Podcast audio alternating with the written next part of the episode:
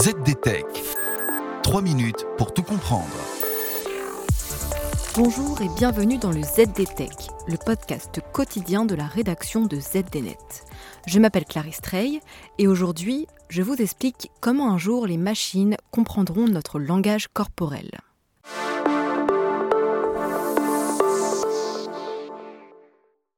Un geste vaut parfois mieux qu'un long discours. C'est le pari de Google, ou plus précisément de sa division Advanced Technology and Products, à l'origine d'un capteur baptisé SOLI. L'équipe de Google a conçu ce système radar pour détecter et interpréter les mouvements humains.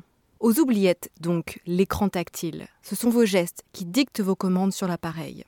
Même si l'idée semble innovante, elle ne date pas tout à fait d'hier.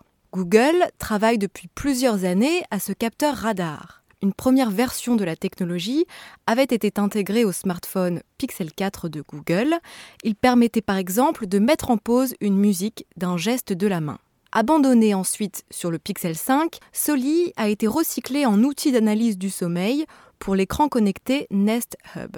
Petit à petit, Google a voulu passer d'une logique d'interaction gestuelle active à passive. Je m'explique. Avant, à chaque fonction correspondait un mouvement précis. Aujourd'hui, le radar interprète le langage corporel de l'utilisateur et agit en conséquence.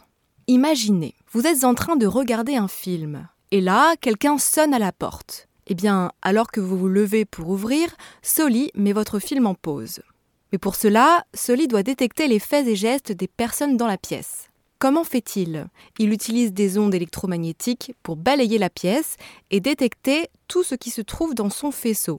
Grâce au retour du signal, le capteur rassemble des informations sur la taille, la forme, la vitesse ou encore la distance. Et par le truchement d'algorithmes de machine learning qui traitent les données, Soli affine les informations qu'il reçoit pour comprendre avec plus de précision l'orientation du corps et la détection du regard.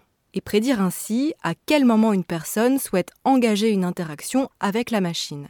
L'équipe de Google travaille depuis un an sur le projet. Au gré des confinements, ses membres ont eu l'occasion d'entraîner l'algorithme à éviter certains pièges depuis chez eux. Le capteur radar peut par exemple faire la différence entre quelqu'un qui s'approche de l'appareil volontairement et quelqu'un qui ne fait que passer devant sans s'arrêter. L'ordinateur affiche ensuite les informations adaptées sur l'écran selon le cas de figure. Alors c'est vrai, Google en est encore au stade de la recherche. Mais cette technologie laisse entrevoir une nouvelle manière de communiquer avec les machines et peut-être l'avenir de l'expérience client. Et voilà, on a fait le tour du sujet.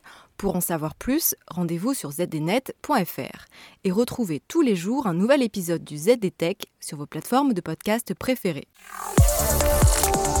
ZDTech. 3 minutes pour tout comprendre.